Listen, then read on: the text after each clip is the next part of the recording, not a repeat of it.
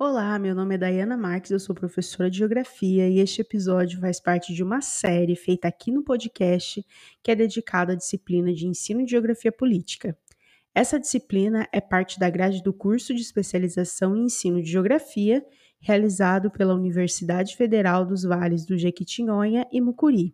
Sejam todos muito bem-vindos e muito bem-vindas.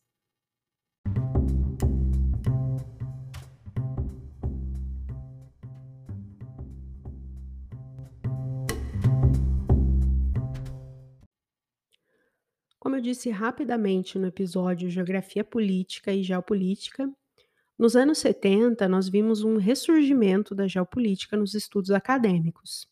Isso porque, como todos sabemos, anteriormente a geopolítica ainda estava associada às ações né, do, do nazismo, então isso afastou a geopolítica dos estudos acadêmicos.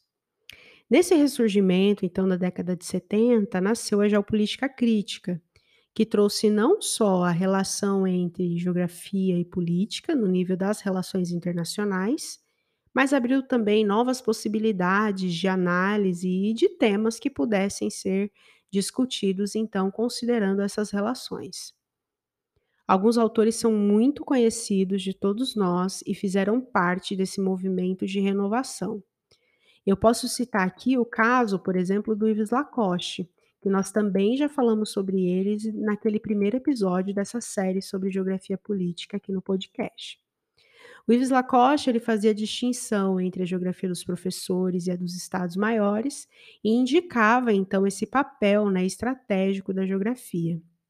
Além dele, nós tivemos ainda o Peter Taylor, que adotou uma perspectiva radical usando a teoria do sistema mundo moderno colonial do Immanuel Wallerstein e analisou a rivalidade entre então os países centrais e as semi-periferias emergentes. Além do Yves Lacoste e do Peter Taylor, tivemos ainda o Claude Rafestan, que também já foi referência aqui para os nossos episódios. O Rafestan tinha uma crítica pesada à geopolítica tradicional, porque, segundo ele, a geopolítica tradicional trazia uma correlação entre política e Estado como se eles fossem sinônimos. E o Rafestan já indicava a necessidade de considerar, então, outros agentes para além do Estado ao realizar uma análise política. Bom, a geopolítica crítica surge também com a ampliação dos temas, que até então eram tratados na geopolítica. A partir daí, a partir da década de 70, surge a geopolítica da água e dos recursos naturais, a geopolítica da religião, a geopolítica energética e muitas outras geopolíticas. Assim como os diferentes temas, surgiram também diferentes geopolíticas, no plural, as quais podemos enquadrá-las ainda dentro desse grande guarda-chuva chamado geopolítica crítica. Essa emergência da geopolítica trouxe também a consideração de outros agentes para pensar a relação entre geografia e política, incluindo dessa forma os movimentos sociais, os movimentos ambientalistas, os movimentos feministas e os movimentos LGBTQs, por exemplo. A geopolítica crítica, então, ela centra-se na análise não só do discurso do poder do Estado, mas também na análise, na compreensão e nas descobertas de outros discursos que não são do Estado, mas que também são políticos. Daí a prova e a necessidade de incluir os movimentos que eu acabei de mencionar para vocês. Embora no Brasil nós tenhamos autores como a Berta Becker, que é um ícone para a geopolítica no Brasil e desse ressurgimento da geopolítica, fazendo essa análise crítica, é importante dizer que existe uma grande diferença entre a geopolítica que é crítica, feita pela Berta Becker, e a geopolítica crítica, por exemplo, que é uma corrente muito utilizada em outros países na América Latina, mas que no Brasil ainda é pouco desenvolvida. A maior diferença está, portanto, na análise discursiva. E é sobre essa análise que nós falaremos no episódio de hoje. Na análise do discurso, feita a partir da geopolítica crítica, nós tivemos alguns autores que foram pioneiros, como o John Agnew, o Somin Dauben, o George Toltol, por exemplo. Para quem não se lembra lá do John Agnew, é, ele foi o geógrafo que ganhou em 2019 o prêmio Valtrin Lud do Festival Internacional de Geografia na França, que é considerado o Nobel da Geografia. Ele tem um importante legado para a geografia e tem desenvolvido trabalhos incríveis relacionados à geopolítica crítica, à análise discursiva e também à análise do poder mundial. A análise do discurso, ela reflete sobre o papel que o discurso tem na construção cultural do mapa geopolítico do mundo, ou seja, ela busca entender como a política mundial é espacializada e qual é a contribuição do discurso nessa espacialidade. A análise do discurso está centrada em entender como esse discurso foi sendo construído ao longo do tempo e ver o discurso como resultado da representação do espaço e das práticas espaciais buscando observar e investigar os significados que estão implícitos e explícitos nas ações das políticas externas. Essas práticas espaciais que acabei de dizer para vocês, elas são as formas de produção e organização econômicas que têm impactos significativos na formação social, ao mesmo tempo em que elas derivam dessa formação. Já a representação do espaço, que também é parte do discurso, é o imaginário construído em torno desse espaço. Como eu disse, a representação do espaço e as práticas espaciais resultam então no discurso.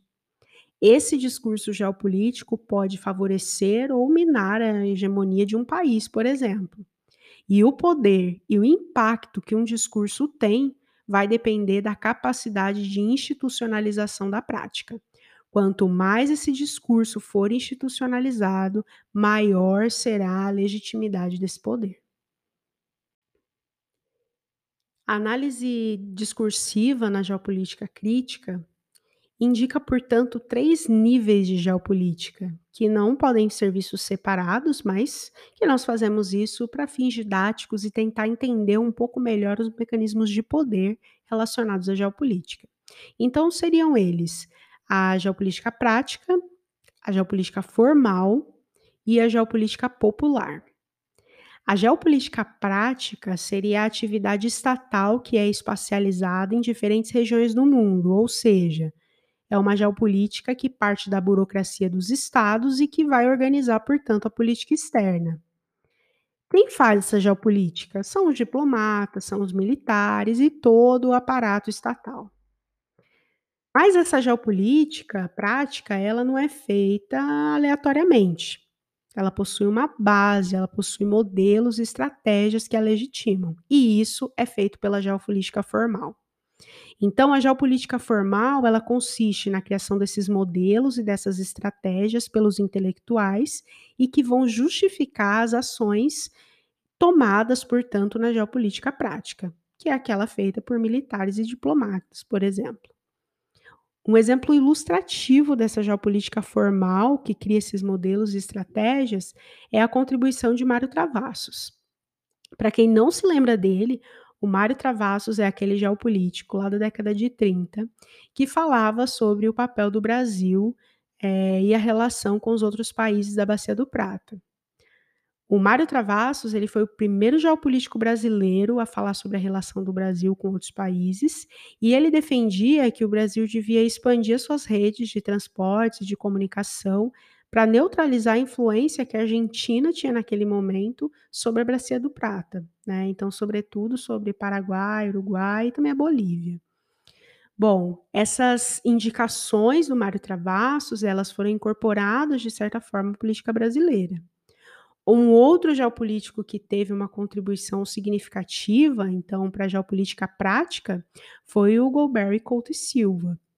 Então, o Golbery Couto Silva, ele falava sobre a relação entre Brasil e Estados Unidos, né, fazia até uma alusão do papel que o Brasil devia desempenhar na América do Sul em relação ao papel que os Estados Unidos desempenhavam no mundo, dizendo que o Brasil tinha um destino manifesto a ser seguido. Ao mesmo tempo, ele defendia a necessidade de expansão das redes também para a integração nacional. Bom, Golbery Couto e Silva teve uma importância muito grande para as ações que foram tomadas no período da ditadura militar. Esses dois geopolíticos brasileiros de grande renome e reconhecimento, Mário Travassos e o Golbery Couto Silva, eles foram fundamentais na geopolítica formal, porque eles criaram uma série de estratégias que foram apropriadas pelo Estado no âmbito da geopolítica prática. Poderia ainda estar outros, né, como por exemplo o caso do Meira Matos e as suas observações sobre a Amazônia. Bom, resumindo, a geopolítica formal é a base da geopolítica prática.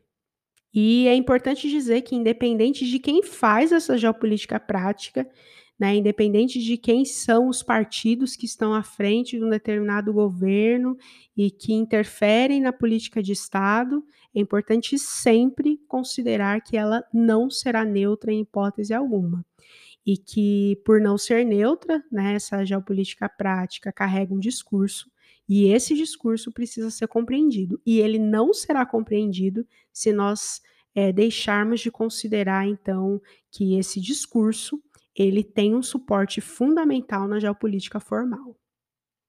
Além desses dois níveis né, da geopolítica, nos quais nós podemos identificar, então, o discurso, nós temos ainda um terceiro, né, que é a geopolítica popular.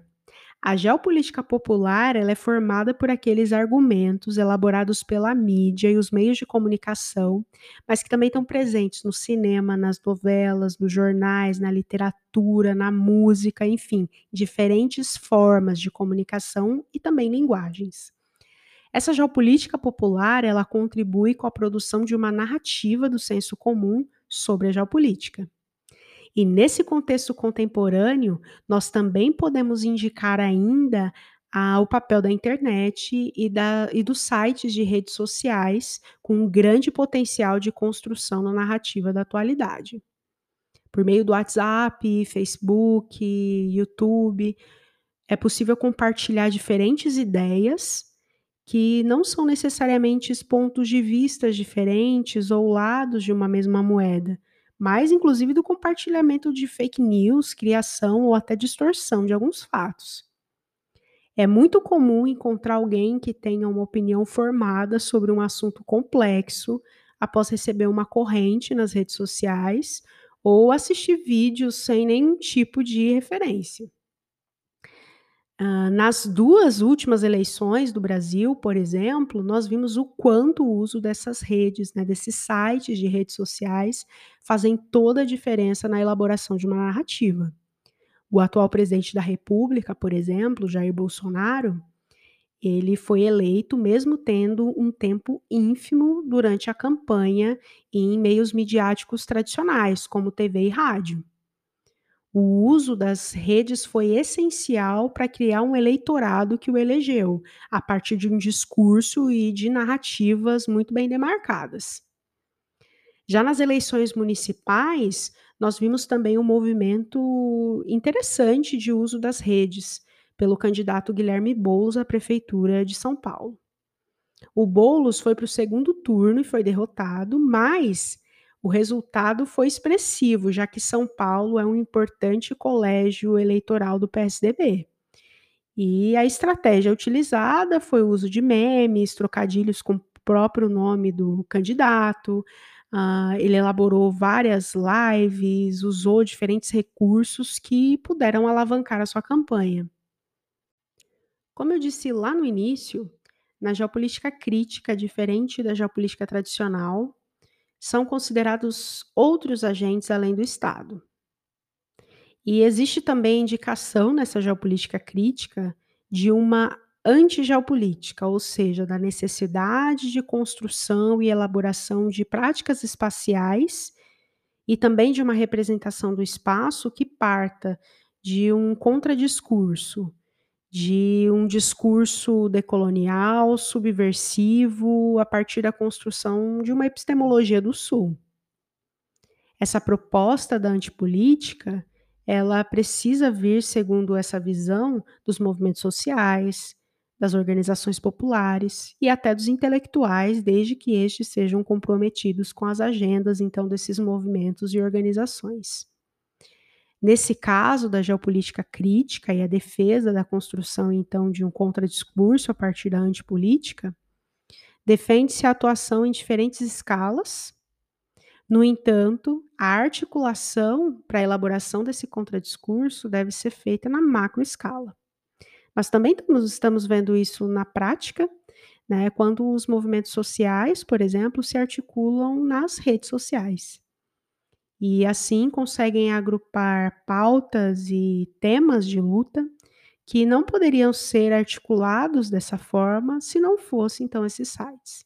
Vemos, portanto, o quanto essas transformações a partir da década de 70, né, dos processos de globalização, mudaram a geopolítica e incluiu nela uma complexidade muito maior e mais ampla, considerando novos agentes e novos temas. Por fim, eu gostaria de dizer que é fundamental considerar que a construção e reconstrução de discursos, nesse caso nós estamos falando de geopolítica, mas poderia ser de qualquer outro discurso, ela é feita ao longo do tempo e está em todos os níveis da vida cotidiana e da vida social.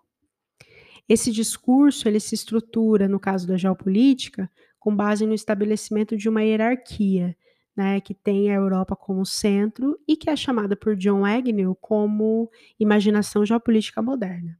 Mas nós não vamos falar sobre isso aqui no podcast, porque eu vou gravar uma aula em vídeo e vou postar lá no YouTube falando um pouquinho melhor sobre esse assunto. Bom, nós estamos caminhando já para o final do episódio e, como de costume, para você que quer saber um pouco mais sobre esse assunto e entender melhor a geopolítica crítica, os principais autores, é, as principais concepções, eu quero deixar aqui dicas de leitura. Mas hoje eu vou fazer um pouquinho diferente, vou indicar apenas um livro, que é o livro de John Agnew, Geopolítica, uma reinvenção da política mundial, que você vai encontrar aí a versão em espanhol pela internet, vai conseguir conferir um pouco sobre essa análise né, no discurso. Além disso, eu quero indicar outros autores que podem ser encontrados facilmente no Google Acadêmico. E você pode então ler os artigos, ler os livros e entender um pouco melhor dessa perspectiva discursiva da geopolítica crítica. São eles o Luiz Tully, o Jaime Coronado, Heriberto Cairo, Arturo Polgatti, Vladimir Montoya, o Carlos Walter Porto Gonçalves, a Perla Zuma e teriam muitos outros.